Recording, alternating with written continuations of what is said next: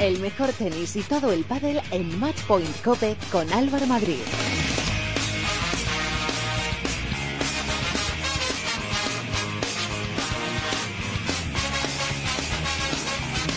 Hola, ¿qué tal? ¿Cómo estáis? Bienvenidos a vuestro programa especializado en tenis y en pádel de cope.es. Bienvenidos al capítulo 70 de Matchpoint Cope. Se acabó la temporada en el mundo del tenis. Esta semana se ha disputado la Copa de Maestros en Londres, donde ha quedado claro el gran nivel con el que ha acabado la temporada Andy Murray. El escocés ha logrado su primera Copa de Maestros y ha logrado acabar la temporada como número uno del ranking ATP.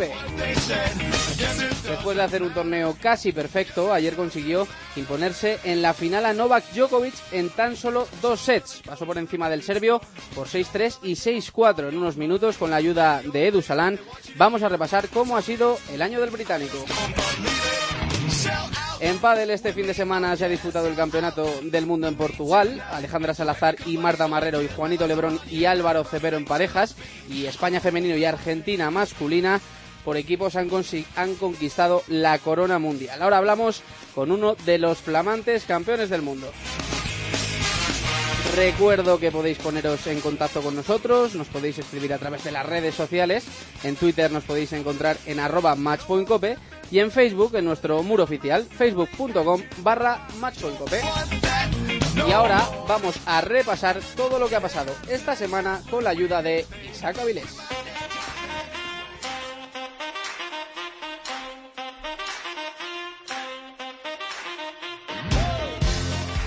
¿Qué tal Álvaro? Muy buenas. Ha sido una semana intensa ¿eh? en el mundo de la raqueta. Tenemos que empezar hablando de hecho de la Copa de Maestros que se ha disputado esta semana en Londres y que ha coronado a Andy Murray como nuevo campeón de campeones de esta Copa de Maestros. Se impuso en la final al serbio Novak Djokovic y lo hizo en dos sets, 6-3 y 6-4. Con esta victoria el escocés consigue acabar la temporada como número uno del ranking ATP, encadena 24 victorias y 5 títulos para cerrar el 2016 con 9 torneos ganados. Además, Murray se convierte en el decimoséptimo jugador que acaba el año como número uno desde la introducción del ranking en 1973. Djokovic deberá esperar para igualar, eso sí, los seis títulos de maestro que tiene Roger Federer. Bueno, Isaac, también tuvimos representación española en esta edición de la Copa de Maestros. Sí, por supuesto, los López, ¿eh? Feliciano y Marc, que para ser sinceros no estuvieron muy acertados. Cayeron eliminados en la fase de grupos y no lograron clasificarse para semifinales. Perdieron el primer partido y aunque ganaron el segundo, en el tercero se jugaban el pase a semifinales y no pudieron con la pareja formada por Klassen y Ram. Estas son las palabras de Feliciano López una vez habían caído eliminados valorando la temporada. Bueno, sí, estoy contento. Al final se acabado entre los mejor, 30 mejores de single, ganó una slam de doble, se juega un máster y, estoy contento, evidentemente. Yo creo que es para su motivo de satisfacción. Eh, evidentemente él ha ganado una medalla de oro que es brutal, unido a ese gran slam y yo creo que ha sido un, un muy buen año. Eh, me hubiera gustado jugar mejor en single, pero creo que creo que no está nada mal acabar otra temporada entre los 30 mejores y, y, bueno, a ver el año que viene que nos depara, pero sí que es verdad que ha sido un buen año. Al margen de la Copa de Maestros, hoy se ha hecho oficial la renovación de Conchita Martínez por un año como capitana de los equipos de Copa Davis y de Copa Federación. Eh, vamos a escuchar a Conchita Martínez hablando de la continuidad de Rafa Nadal en el equipo de Copa Davis tiene ilusión por jugar, está comprometido con, con, el equipo, pero ya te digo, si esa muñeca no está bien y no puedes hacer una buena pretemporada, pues tampoco se puede saber exactamente lo que va a pasar. O sea que todo depende de, de cómo evolucione la, la, lesión, que tengo entendido que, que va mejor cada día. En pádel se ha disputado el campeonato del mundo en Portugal. Así es, y los españoles traen un balance bastante positivo. En la categoría por parejas masculino, Juanito Lebrón y Álvaro Cepero se llevaron el torneo. Y en categoría femenina por parejas, Alejandra Salazar y Marta Marrero, que son las actuales número uno del ranking, consiguieron hacerse también con el campeonato del mundo. En la categoría de selecciones masculina, Argentina revalidó el título por décima vez y en categoría femenina fue el equipo español el que logró hacerse con el título. Hasta aquí la actualidad nacional e internacional del mundo de la raqueta.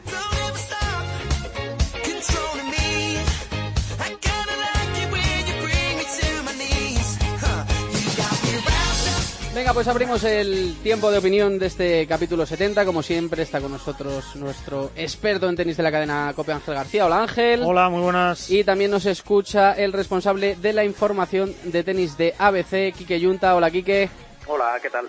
Bueno, vamos a empezar por, por, por, Andy Murray, por la Copa de Maestros, porque acaba la temporada como número uno, porque es un logro increíble y porque quiero que me contéis cosas de Andy. Pues a mí ayer especialmente me sorprendió. Es evidente que está haciendo un grandísimo final de temporada, pero es que enfrente tenía a Djokovic, a Djokovic más descansado. Murray viene de los dos partidos más largos de la historia de, de la Copa de Maestros y es que fue un juguete en sus manos. Entonces, no sé hasta qué punto es que Murray está mm, superlativo, que me imagino que tiene bastante de eso, como que Djokovic mm, mentalmente se deshace en cuanto tiene la más mínima dificultad, algo que no lo hemos visto desde 2011 prácticamente, salvo en ese 2013 que, que Nadal sí que le, le dominó un poco.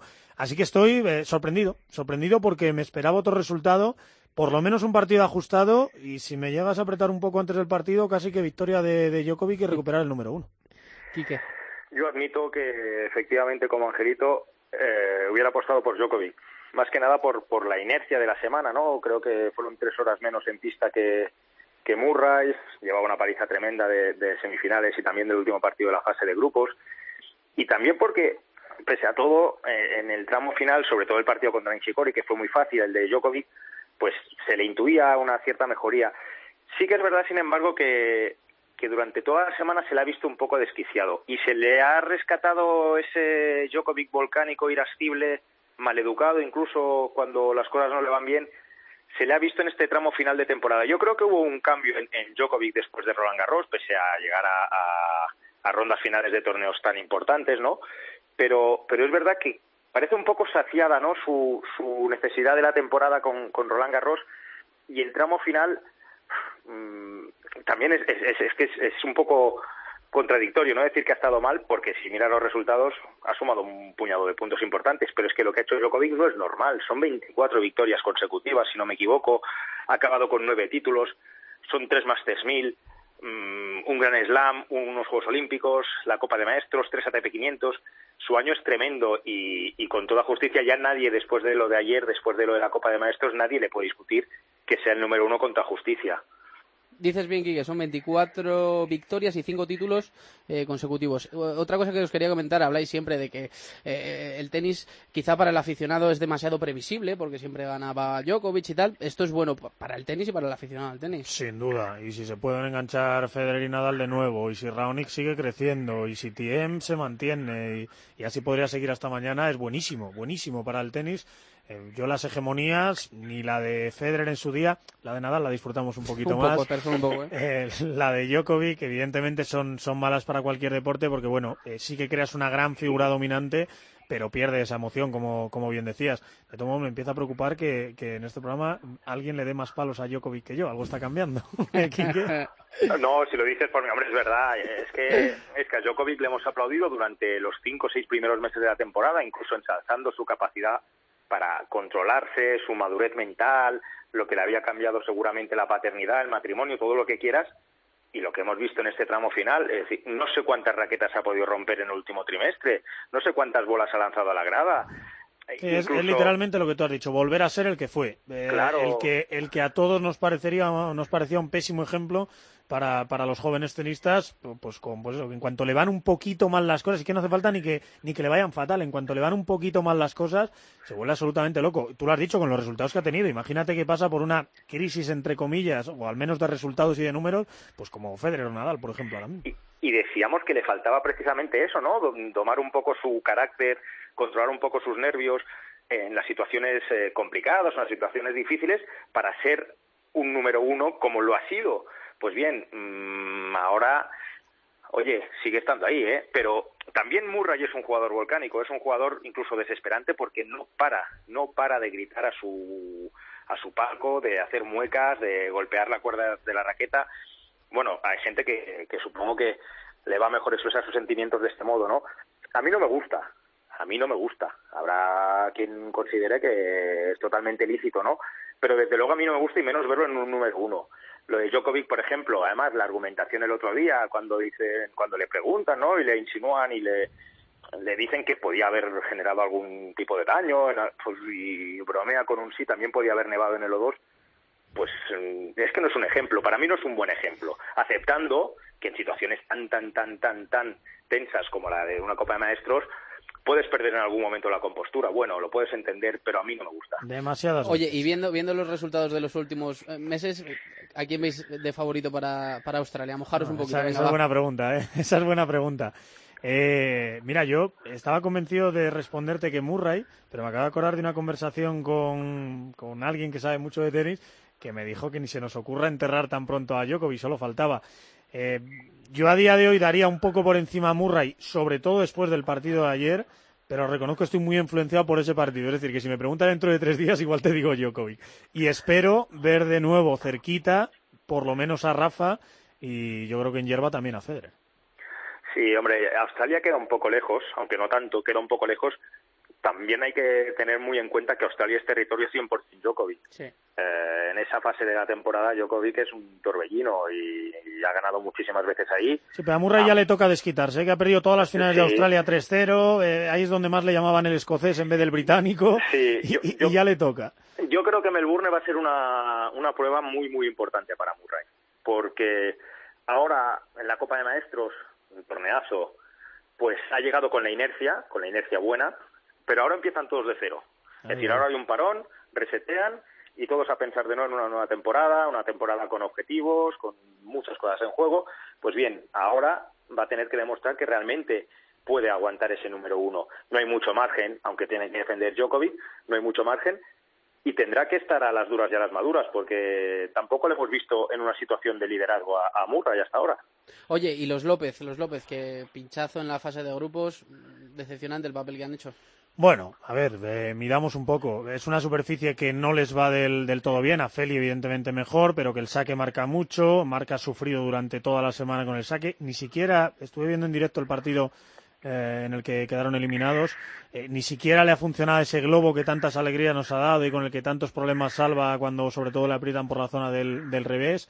Eh, bueno, al final es una temporada maravillosa. Hubiesen firmado, vamos, a ciegas, por supuesto, Marc, que se lleva un gran slam y el oro olímpico, pero también Feli, que de juntarse con Marc, de a ver qué sale, pues les ha salido un Roland Garros y les han salido unas rondas bastante buenas en, en muchos torneos.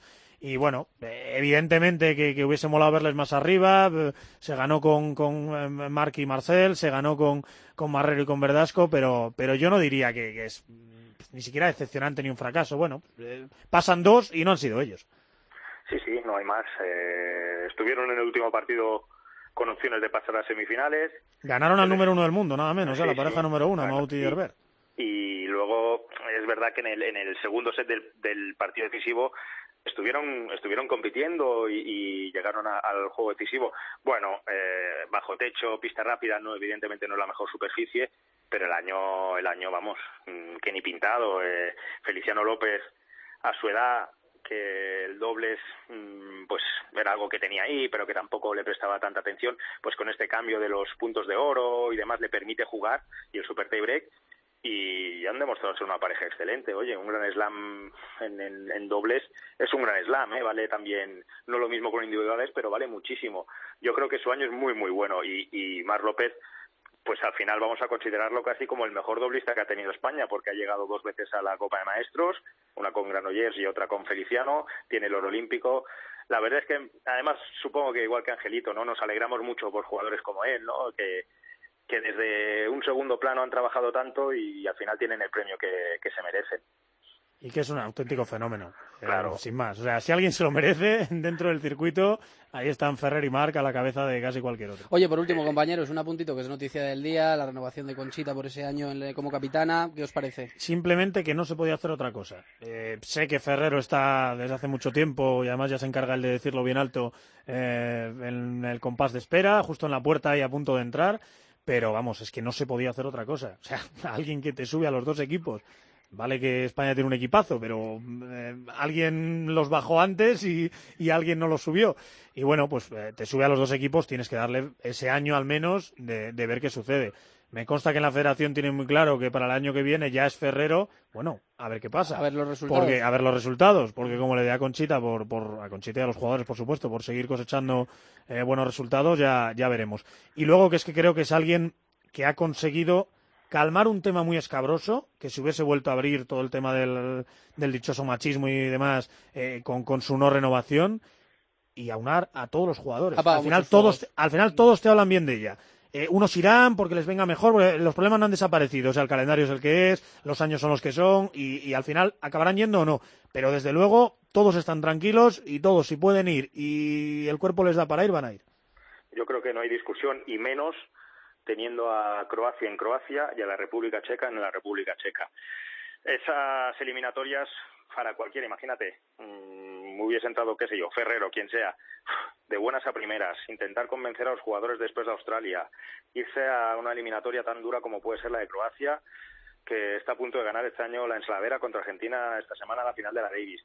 Uf, lo más sensato y lo más justo y coherente es eh, apostar por Conchita Martínez, que efectivamente su función de apagafuegos ha sido tremenda, ha sido buenísima. Eh, acordaros cómo llegó, no, no es cuestión de mencionar a. No, pues, pues hubiese vuelto a hablar de exactamente todo lo que se habló entonces, sí, Sí, sí, no es cuestión de mencionar, pues eso, al presidente Escañuela, a Gala León y todo lo que montaron, el circo que montaron en torno a la, a la Federación Española de Tenis lo más sensato fue en su día y, una apuesta muy, muy, muy inteligente mm, de, por parte de la Dreda, que estaba entonces, yo creo, sufriendo española, fue poner a, a Conchita Martínez demostrando que no había ningún tipo de, de relación con el machismo ni ninguna tontería de las que se habló. Y yo creo que la, el continuismo es lo, lo más acertado, no cabe ninguna duda. Bueno, Ángel, Quique, como siempre es un placer charlar con, con, vosotros, que me tiraría mucho tiempo más, pero no lo tenemos, ¿eh? Gracias. Un abrazo. Nada, no hay de qué, adiós. Adiós. somebody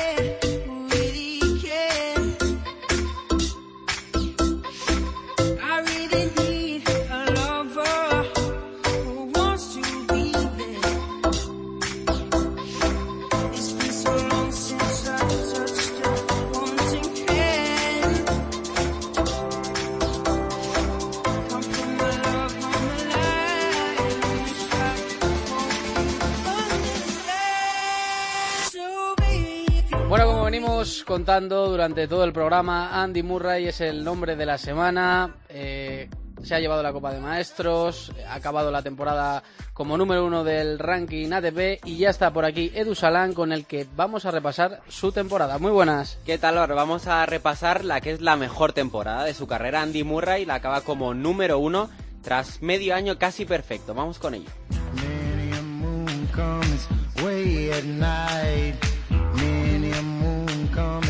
Shine a light.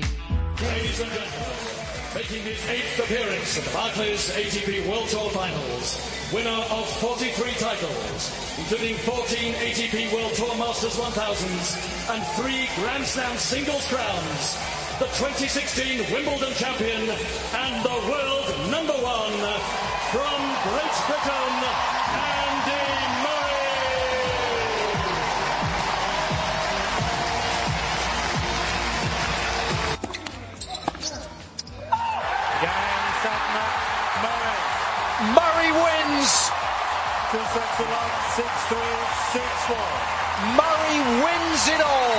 Los últimos golpes de la temporada, los últimos aplausos del año para Andy Murray que certificaban el número uno del mundo. Era su primer título de maestro y así analizaba la victoria frente a Novak Djokovic tras el partido. Novak ha cometido más errores de lo habitual, especialmente al principio del partido. En el segundo set comencé genial, pero volvió con fuerza. Aguanté bien y mantuve la calma hasta el final. Nadie pensaría hace seis meses que el serbio perdería el número uno del mundo y más cuando la temporada comenzaba en el mes de enero en Australia.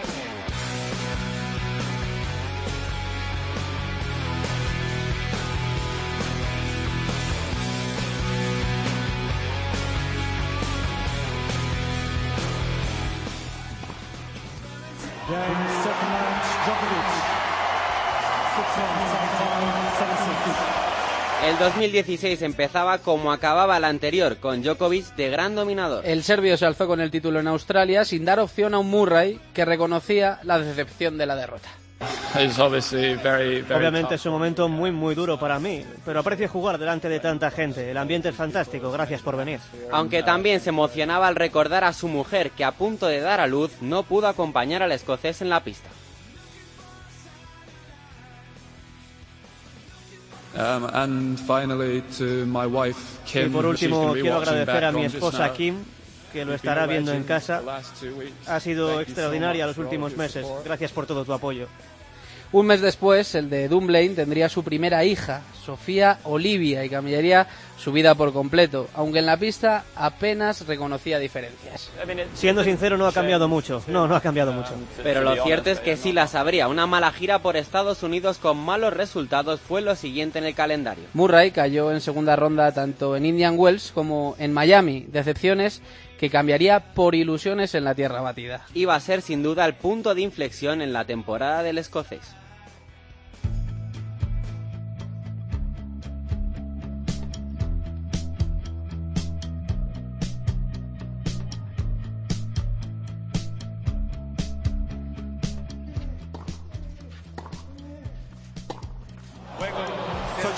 Second time in his career, Novak Djokovic is the champion in Madrid.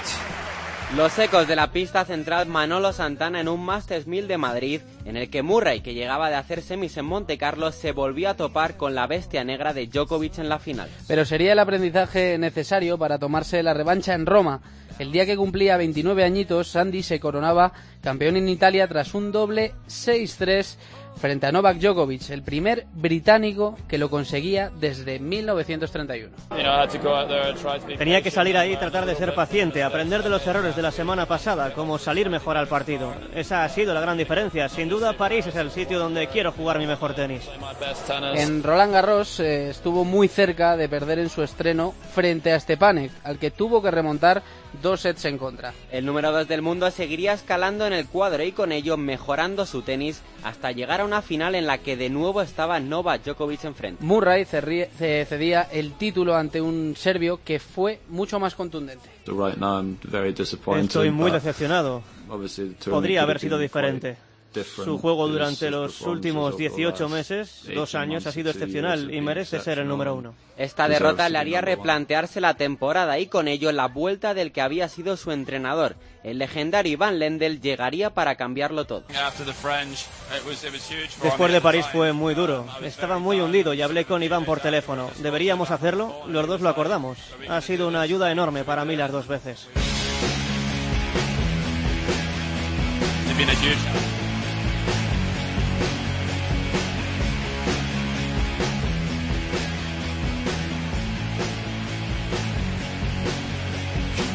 Cerrada la herida de París, Murray volvía a una de sus superficies preferidas, la hierba londinense. Primero en Queens, alzó su quinto título, la antesala perfecta para el gran escenario, el All England Club. Y esta vez no se le escaparía el Gran Slam. Tras las derrotas en Australia y Roland Garros, Murray levantaba su segundo Wimbledon ante Milos Raonic.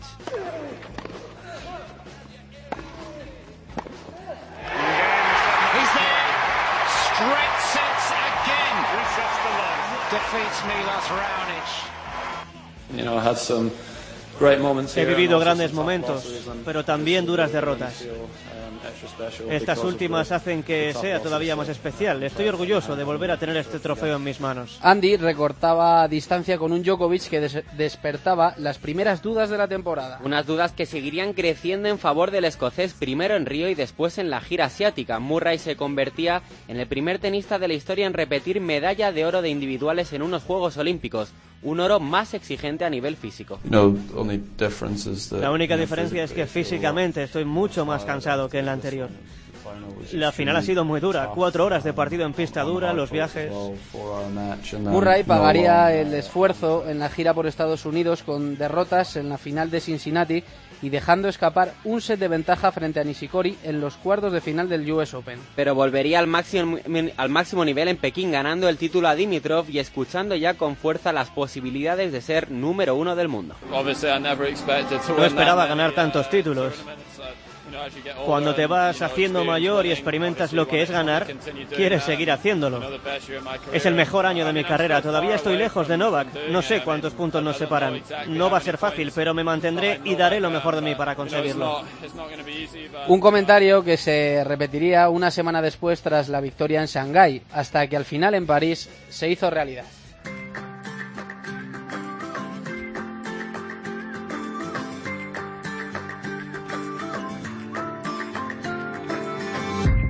La misma ciudad que le veía derrotado le alzaba ahora al número uno del mundo tras la retirada de Milos Raonic en un torneo que acabaría ganando. Un premio que veía muy difícil de conseguir antes de que acabase el año. Era algo que ni esperaba conseguir. No había estado cerca antes y simplemente ocurre. En estos últimos cuatro o cinco meses casi no he perdido partidos. Esperaba mi momento y mantuve la motivación al final del año cuando me estaba acercando. 76 semanas ocupando el número 2 del ranking para por fin llegar a lo más alto. Con 29 años y toda la vida dedicada al tenis, Murray consigue su gran sueño, pero dispuesto ya a cumplir otros. Es importante para mí resetear mis objetivos y centrarme en algo nuevo ahora. Sea mantener el número uno, ganar Grand Slams o lo que sea. Cambiar el chip y tener algo en lo que trabajar los próximos meses. Bueno, este era el espectacular año de Andy Murray, contado de una manera espectacular por Edu Salan. Muchas gracias, Edu. A ti, Álvaro.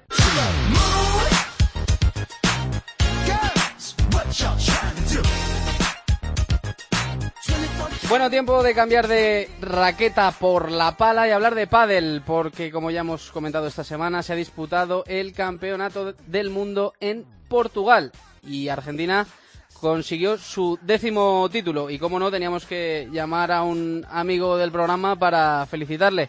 Miguel Lamperti, ¿qué tal? Muy buenas. Hola chicos, ¿qué tal? Buenas tardes, muchas gracias por, por llamarme. Oye, muchas felicidades, ¿eh? bueno, la verdad que, que sí, más, más alegría es imposible. La primera vez que jugaba para Argentina y como le decía a mis amigos, una sensación única. Mira que el deporte me ha dado eh, victorias muy bonitas, pero esa sensación de escuchar el himno y estar con todos los compañeros que día a día somos adversarios en el circuito, que todos estemos luchando por el mismo objetivo, que todos estemos luchando por la, para el mismo lado y poder abrazarnos y festejar, la verdad que fue único. Oye, ¿qué se siente, tío, cuando haces el punto definitivo que da un campeonato del mundo para tu país? Ay, tenía unos nervios que no te los puedo ni explicar.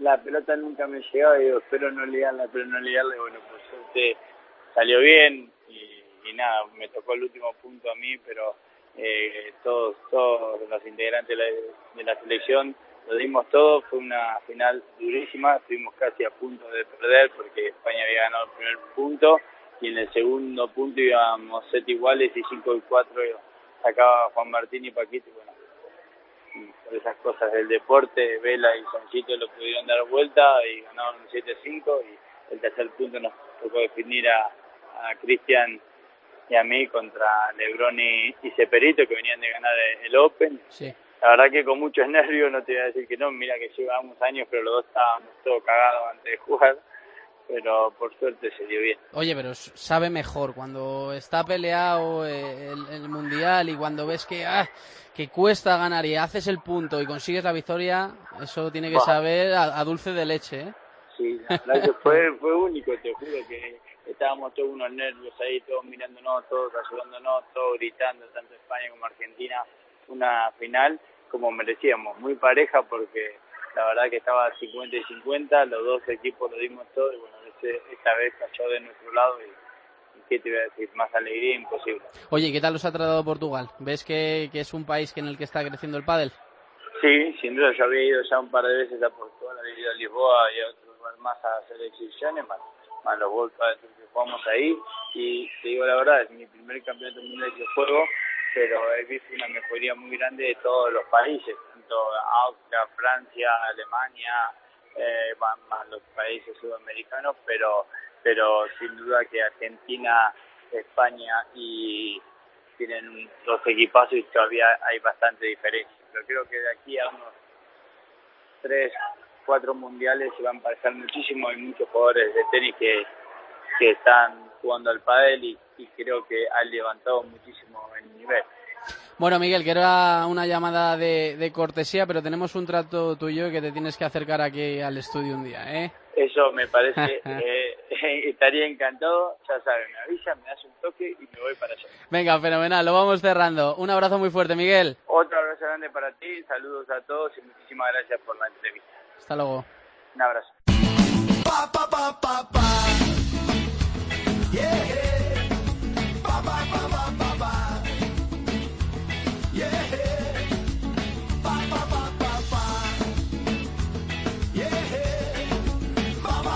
Contacta con nosotros. Estamos en Twitter en arroba matchpointcope y en Facebook nos puedes encontrar en nuestro muro oficial facebook.com barra matchpointcope. Cuando la cosa se pone espantosa. Sintonía de redes sociales y eso significa que opináis vosotros, los oyentes. Ya ha recordado nuestra compañera Gema Santos las maneras de contactar con nosotros en Twitter, arroba matchpointcope y en Facebook, facebook.com barra matchpointcope. Y ya está por aquí Jaime Toral. Hola Jaime, muy buenas. Muy buenas tardes, Alba. Venga, comenzamos por lo que decían nuestros seguidores sobre el nuevo campeón de la Copa de Maestros. 15 días, 15 días lleva en el número uno. Para algunos serán pocos, pero a él eh, ya le ha bastado para consolidarse como el maestro de maestros de esta temporada. Y bien merecido. Y evidentemente no solo lo digo yo ya que nuestra audiencia para esto vamos todos en el mismo sentido, vamos todos a piñón a ensalzar al tenista británico como Rocío García que nos comentaba Murray demostrándole a Novak que por algo es el número uno o Juan Josato que siendo un poco más filosófico nos dice el poder de la mente y el tenis. No sabemos qué quiere decir, pero bueno, ahí lo dejamos. O 98-51, dos Sandra, que se limita a decir eh, que bueno, solo se merece aplausos este tenista, el británico Andy Murray. Bueno, y en el cuadro individual no había representantes españoles, pero en el doble sí. ¿Qué nos han dicho sobre Marc y Feliciano López? Pues supongo que a raíz de no haber alcanzado el principal objetivo, que evidentemente eran las semifinales, no llegaron muchos mensajes para ellos, aunque los pocos que recibimos daban un fuerte apoyo a los López, ese apodo que le han puesto ya la gente e incluso nosotros, la misma prensa, a estos dos grandes tenistas. Y sobre todo el apoyo llegaba a Marc López, el cual ha declarado que abrirá la próxima temporada de dobles con Rafa Nadal en Brisbane. Bueno, Jaime, y aparte de la Copa de Maestro, ¿nos han dicho algo más eh, del mundo del tenis? Pues sí, Álvaro, aunque como bien sabemos, todas las miradas de los aficionados al tenis estaban puestas en el ATP Finals de Londres, evidentemente, también han tenido todo todo el tiempo del mundo para poder comentar la ansiada y esperada renovación de la capitana del equipo español, tanto masculino como femenino, Conchita Martínez. Como decía Lenny 11, merecida renovación de Conchita, ahora tiene una difícil papeleta contra Croacia. O Michu, que nos comentaba, pues ya era hora, hay que renovar a toda aquella persona que funcione bien. Y por último, Dólar As, decía, jugarán Nadal, Ferru, Feli y Marc versus Croacia. Ya se atrevía a decir incluso lo que va a postular eh, Conchita Martínez de cara a la eliminatoria frente a Croacia. Venga, Jaime, vamos a terminar con los mensajes que han llegado sobre el pádel. Por supuesto, no faltaba más que decir que el pádel se ha centrado ya no solo en el World Padel Tour, sino en ese campeonato del mundo que se disputaba en Cascais, muy cerquita de Lisboa, la capital de Portugal, donde España se ha llevado el campeonato del mundo por parejas masculinas y el de equipos femeninos. Y nuestros seguidores reaccionaban a ello con una clara efusividad, como Marta Romero, que decía campeonas del mundo, un título más para el deporte femenino español. Felicidades. Guillemarín, que nos comentaba muy grandes, Cepero y Lebrón, enhorabuena, que son los campeones de la pareja campeona del mundo. Y por último, Álvaro DC, que nos decía, sois jovencísimos, así que quedaros con el fuerte abrazo de eh, bueno, vuestro entrenador, ya que recordemos que Cepero y Lebron, aparte de ser campeones por parejas, terminaron perdiendo por equipos. Y por último, ya este mensaje al que nos sumamos, Matchpoint Cope, que decía Ana Santos, enhorabuena a todos los campeones. Bueno, pues estos han sido todos los mensajes que nos han ido llegando. Ya sabéis, escribirnos que os seguiremos poniendo en antena. Gracias, Jaime. Nada, vosotros.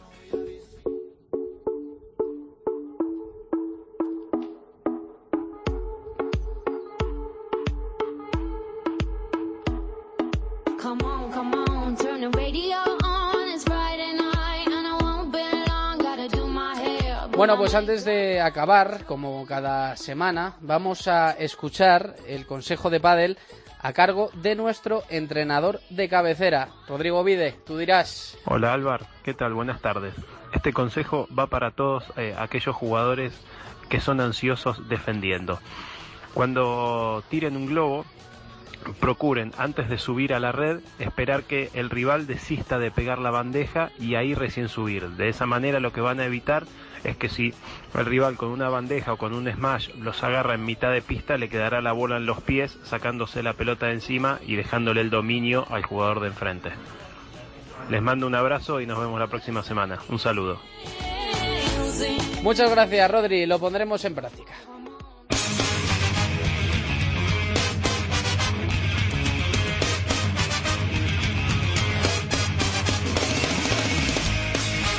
Bueno, pues hasta aquí ha llegado este capítulo 70 de Matchpoint Cope. En la técnica estuvieron eh, Javi Rodríguez y José Antonio Hernández. Y nada, nosotros volvemos el lunes de la semana que viene. Que pasen buena semana. Adiós.